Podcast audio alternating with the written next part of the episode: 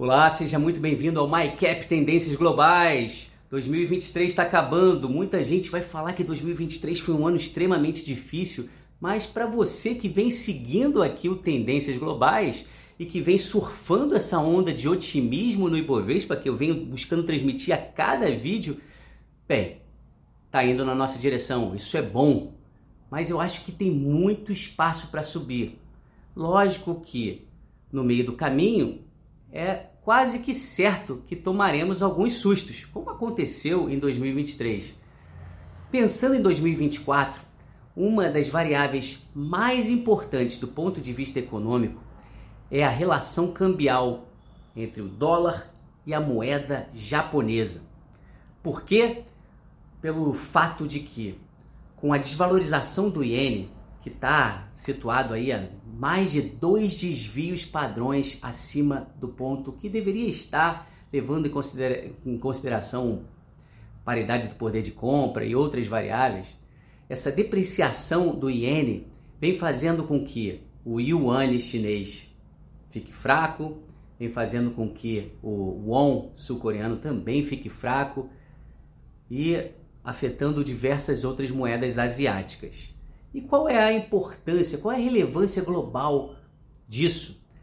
Bem, do jeito que está, se o câmbio chinês, japonês, sul-coreano, se eles permanecerem nesses atuais níveis, é bem provável que a Europa venha a sofrer muito do ponto de vista econômico em 2024.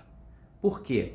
Porque os efeitos de uma desvalorização cambial muitas vezes eles são sentidos de uma forma tardia. Isso aconteceu quando a China desvalorizou sua moeda em 94, isso aconteceu quando o Brasil desvalorizou sua moeda em 99. Leva um tempo para que a economia, para que os contratos de importação e exportação, para que eles sejam atualizados e que passam a refletir uma nova dinâmica. E isso está justamente em curso.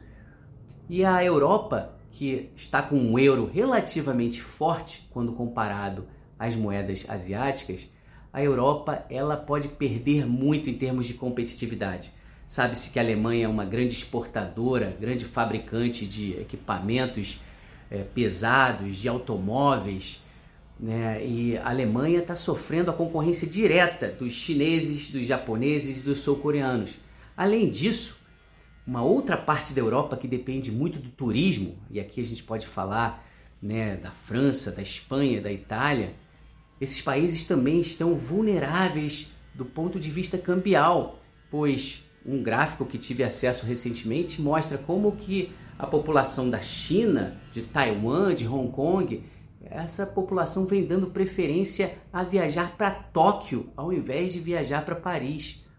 Sim, e quando a gente vê esse movimento cambial que eu venho descrevendo, isso tende a se intensificar ao longo do tempo. Sendo assim, o mais provável é vermos uma valorização da moeda japonesa. E se isso ocorrer, pode ser muito bom para mercados emergentes. Historicamente, quando a moeda japonesa se valoriza, o dólar ele não só fica mais fraco frente ao ao iene no caso, mas vai ficar mais fraco frente a outras moedas também. Assim a gente tende a ver um DXY, um dólar index, mais fraco, o que historicamente é positivo para mercados emergentes. Sendo assim, acredito eu que a tão aguardada realocação global, uma na qual uma parte dos recursos que estão destinados aos Estados Unidos, que ele seja melhor distribuído.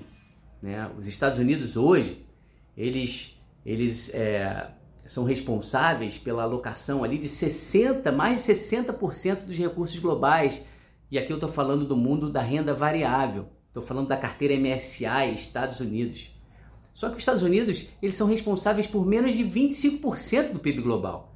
E isso vem acontecendo devido ao sucesso americano em termos tecnológicos, em termos de inovação, em termos energéticos.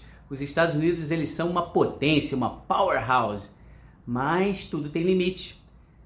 Se a gente vê a carteira MSI global, né, se a gente conseguir ver, conceber a possibilidade dos Estados Unidos sair, eles saírem de uma alocação de 62% para, vamos dizer, 55%, que seria bem razoável, esses 7% percentuais, 7 pontos percentuais, é, isso faria uma enorme diferença em termos de liquidez global. E países como o Brasil, América do Sul como um todo, Chile, Argentina, Colômbia, podem, esses países podem se beneficiar em, em, assim, de uma forma surpreendente. É por aí que eu quero te orientar. Eu virei esse ano, né, de 2022 para 2023, otimista, tá? No começo do ano eu te chamei a atenção aqui, comparei o Lula 3 com o Dilma 2 e mostrei que, que assim, havia uma dinâmica ali de muito ceticismo que provavelmente é, seria eliminado e iria, iria se transformar numa oportunidade. E nisso aí a bolsa saiu de 100 para 115 mil pontos. E nesse, nesses últimos meses eu venho batendo muito na tecla dos agregados monetários, falando sobre uma certa energia potencial que há na economia brasileira, na forma de muitos recursos empossados na renda fixa. Basta essa taxa Selic cair de uma forma um pouco mais acelerada, que os investidores irão acordar para o fato de que as ações estão de fato barata, baratas e que há muito mais oportunidade na renda variável do que na renda fixa. Está na hora do Brasil mudar, sair desse rentismo preguiçoso e fazer o seu dever de casa na renda variável.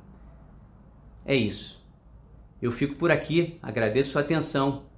Forte abraço.